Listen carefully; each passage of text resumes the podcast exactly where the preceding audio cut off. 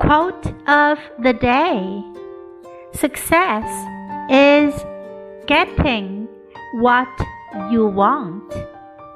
Happiness is wanting what you get. By Ingrid Bergman. Success is getting what you want. Happiness is wanting what you get. 成功是得到你想要的，幸福是想要你得到的。Word of the day happiness happiness 幸福快乐。